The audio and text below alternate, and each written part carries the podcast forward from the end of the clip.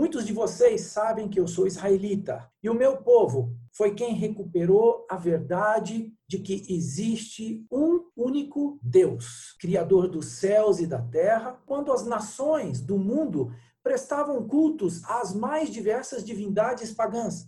Tanto é que o Deus Criador é chamado de Deus de Abraão, Deus de Isaac e Deus de Jacob. Quem são esses três? São os três patriarcas do povo judeu. Esses três homens foram quem resgataram a ideia de que existe um único Deus. Nesses tempos de quarentena, em que as perspectivas futuras estão duvidosas aos olhos de todos, todo mundo está vivendo uma grande dúvida sobre como será o nosso futuro.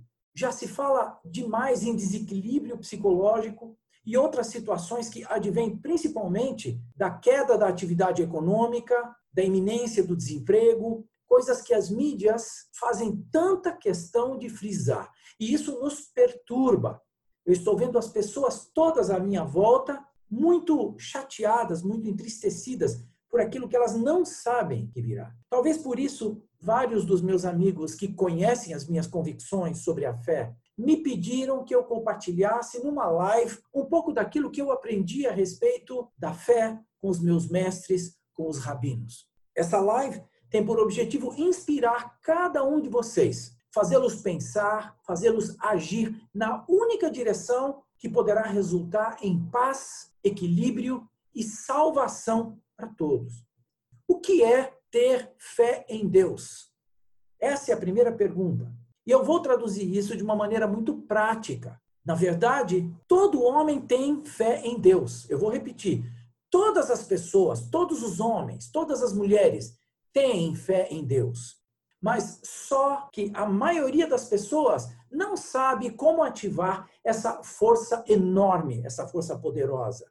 A fé é a mais poderosa força que existe nesse mundo.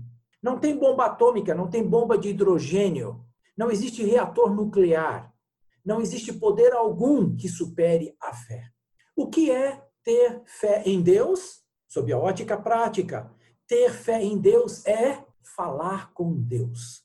Falar com Deus, orar, rezar, fazer uma prece. Seja lá como você chamar isso. Falar com Deus é ter fé em Deus. A oração está acima da natureza.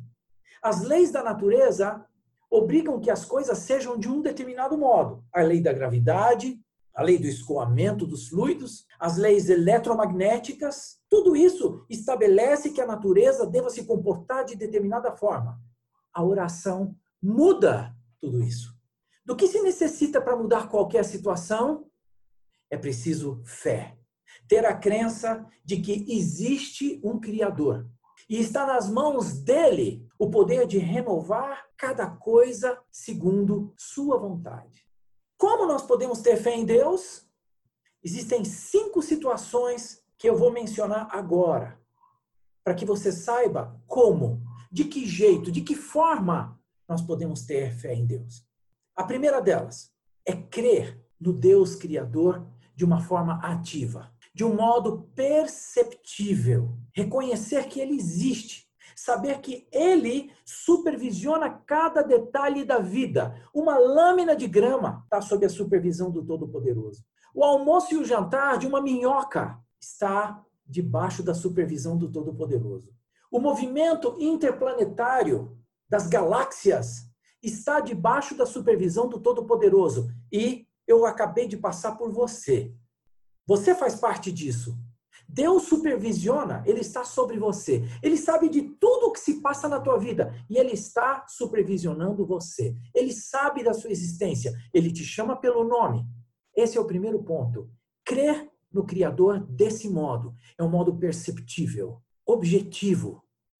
Segundo ponto de como ter fé em Deus é saber que cada pessoa tem o direito de dirigir-se ao Criador em seu próprio idioma, de uma maneira simples de uma maneira delicada, de um modo próprio. Cada pessoa tem o direito de pedir a ele ajuda sobre cada assunto. Eu ouço pessoas que me dizem: eu não quero pedir nada a Deus, eu só quero agradecer. Isso é lindo. Mas eu vou revelar algo. Deus espera que nós peçamos as coisas a Ele. Ele quer que nós façamos os nossos pedidos a Ele. Nós temos o direito de pedir a Ele ajuda sobre tudo. Nós temos o direito de nos assessorar com Ele, contar a Ele todas as nossas angústias e participá-lo em todos os nossos assuntos. Se você chegou na garagem do seu prédio e você precisa que o elevador chegue logo, não adianta você apertar o botão muitas vezes, mas pedir a Deus que o elevador chegue logo pode funcionar. Se o pneu do seu carro furou, você pode pedir a Deus que te ajude. Aliás, você deve. Se você vai checar o saldo da sua conta, você deve pedir a Deus que te ajude a coordenar melhor as suas finanças. Esse é o segundo ponto. Você tem o direito de falar com Deus na sua língua, no seu idioma, do modo como você bem entender, no modo como você desejar. Terceiro ponto é crer que o Criador escuta as preces de todas as criaturas. Ele escuta você. Ele sabe o que você está dizendo. Nós somos 7 bilhões e meio de pessoas no planeta Terra. Deus identifica a prece de cada um, inclusive a sua e a minha. Esse é o terceiro ponto de como ter fé.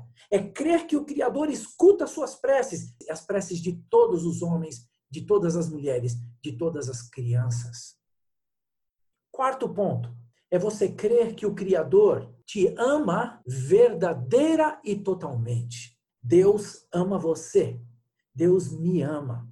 E quando você fala com Ele, você deve se dirigir a alguém que tem um amor infinito por você. Ele quer ajudar todas as criaturas, especialmente aquelas que se dirigem a Ele e colocam sobre Ele todas as suas angústias, todos os seus desejos, todas as suas necessidades.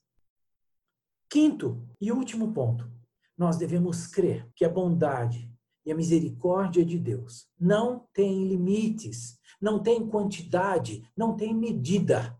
Deus, quando olha para nós, tem por nós toda a piedade que nós podemos imaginar. Ora, se uma mãe tem por um filho a misericórdia, a piedade, a, a, a, bondade, a benevolência infinita, como não será o amor de Deus por nós? Essa é uma convicção que você precisa ter no momento em que você se dirige a Ele, quando você fala com Ele em oração, em prece, rezando, abrindo o seu coração a Ele. Que a sua infinita compaixão é suficiente para me ajudar em cada situação ainda que eu não mereça. Eu vou repetir isso. Você deve falar com Deus e você deve apresentar a Deus as suas angústias, as suas necessidades, as suas vicissitudes, o seu medo, ainda que você sinta que não merece. Aliás, nenhum de nós merece absolutamente. Que mérito nós temos para nos dirigir a Deus, se não por sua misericórdia, por sua bondade, por sua piedade por nós? Então não se ligue na questão do merecer ou não merecer. Não importa o que você fez. O que importa é o que você vai fazer na abertura do teu coração, da tua vida, derramar-se diante dele. Isso é ter fé. E finalmente, para nós terminarmos esse momento, um momento que eu quero que seja um divisor de águas, que mude a sua vida a partir daquilo que eu estou compartilhando com você hoje. O homem deve crer que o Criador o ama sempre que o Criador espera e deseja escutar suas preces. Ele atende cada palavra que sai da sua boca e ele quer te ajudar, ele quer te beneficiar. Se você conversar com ele, se você tiver essa intimidade com Ele, sabendo que entre você e Ele existe uma abundância infinita de amor, você vai sentir que o seu coração vai se abrir e as palavras vão fluir e você vai ter uma confiança crescente dentro de você, a tal ponto que isso vai te transformar. O homem deve crer que toda a finalidade da criação se deve ao fato de que Deus quis favorecê-lo e compadecer-se dele, e que esse é o maior prazer que o Criador tem, que o homem tenha todo o seu bem e que o homem prospere. Eu quero repetir: Deus deseja que você prospere.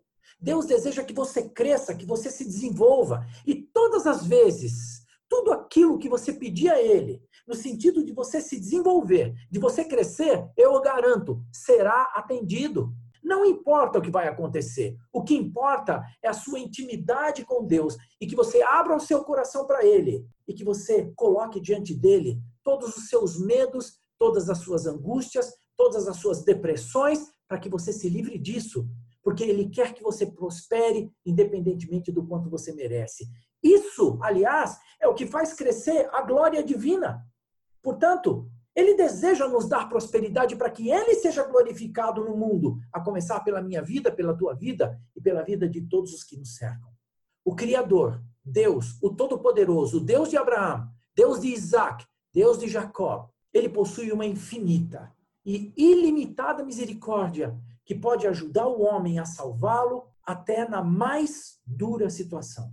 Ainda que ele não mereça, basta que este homem, que esta mulher, que esse jovem se dirija a ele em oração. É a fé no Deus Todo-Poderoso, um Deus que não necessita de intervenção nenhuma, ele não precisa de intercessor nenhum. Sou eu falando diretamente com ele, chamando-o de Deus, chamando-o de Pai, trazendo-o para dentro da minha vida, se é que isso é possível, mas na intimidade do meu coração com ele, compartilhando com ele tudo o que se passa na minha vida, as alegrias, as tristezas, os problemas, os obstáculos, tudo, absolutamente tudo compartilhado, derramado, aberto e exposto totalmente a Ele. E eu espero ouvir de todos vocês as melhores notícias de que estamos todos crescendo em fé, em confiança, estamos prosperando, estamos recebendo de Deus todas as bênçãos. E vamos para frente, para o alto, vamos crescer e vamos nos desenvolver.